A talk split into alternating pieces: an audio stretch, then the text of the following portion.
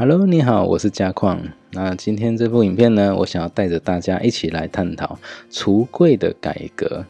因为我们在收纳整理这个过程当中，其实会遇到一件事情，就是我们在我们的东西很多啦，很杂乱啦，或者是我们要收拾的时候，可能啊要做的步骤流程太多，我们大家都会觉得哇很麻烦呢。哦，那这样的话就会产生很多啊怠惰的心，就不会想要再去继续往下做。所以我们就必须想办法先把麻烦这件事情给拿掉。对，好，那。啊，另外有提到一个先断这件事情，就是不管说，呃，把不需要的物品把它淘汰掉了，甚至是你在买东西的时候有很多的诱惑，你要能不能把这些诱惑先断掉，然后只要买买进需要的东西，那把不需要的东西给淘汰掉。OK，那只要你这些过程都能够做得很完整的话，其实你就会很容易产生感恩的心，然后你也会放下很多的执着。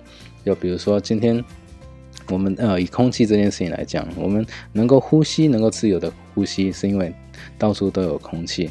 但是呢，如果今天你试着憋气一分钟、两分钟、三分钟，你那时候没有呼吸的时候，其实你会非常的痛苦。然后像武汉肺炎这件事情，其实就会很能够让大家体会哦，因为他们在。断气要离开的时候，其实是吸不到空气哦，因为肺浸润的关系，好吸不到空气。所以如果有类似像这样子的一个感觉的时候，你就会知道说，哇，原来有空气能够自由的呼吸，是多么令人感恩的一件事情。OK，那回到我们啊居家整理这个部分的话，其实断舍离，如果说你能够放下对物品的执着，能够啊用感恩的心面对它，想啊让它离开。啊那让我的房间，我的居家的环境能够变得非常非常的干净，非常的整齐。其实那个时候你会呃燃起很多非常能够感恩的心，然后面对，然后迎接你的新的那个环境的部分。所以呢，我们其实呃要在做整理之前，我们尽可能用最简单的地方开始出发。哪里是衣橱？好，那就是说我们第一步要整理的应该是衣服。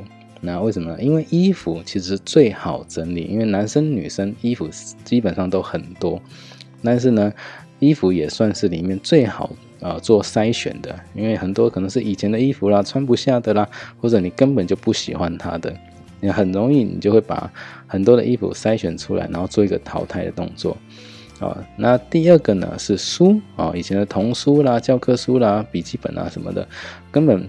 你也不会想要再去看它的，哦，那也这个也很容易就可以把它筛选出来。那第三个是文件，可能公司的文件呐，或者你以前做过的笔记本呐，或者什么的，哦，那这些东西其实你也比较容易去判断，可以怎么样去做一个筛选淘汰的动作。那千万不要从第四跟第五开始哦，小东西或者对你有纪念意义，比如说呃相片。那像我在帮我妈妈整理相片的时候，哇，好多柜里面好多的相片。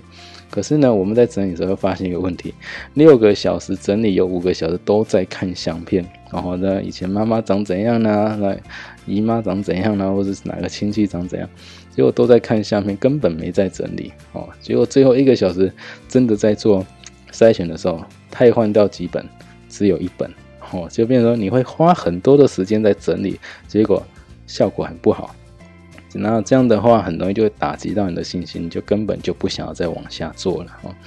所以呢，它整理其实有一个顺序，从衣服、书、文件、小东西、纪念品，啊，尽可能有用这个顺序去做一个整理的部分，好，尽量让你自己提升信心，然后你才有办法一步一步的往下做哦。好，那今天大家有学到吗？那这个影片就今天就先到这里，我们下个影片再见喽，拜拜。如果您觉得这部影片还不错，可以在底下谈谈您的看法，也记得订阅跟开启小铃铛，之后再为您带来更多精彩的断舍离影片。拜拜，别忘了要订阅哦。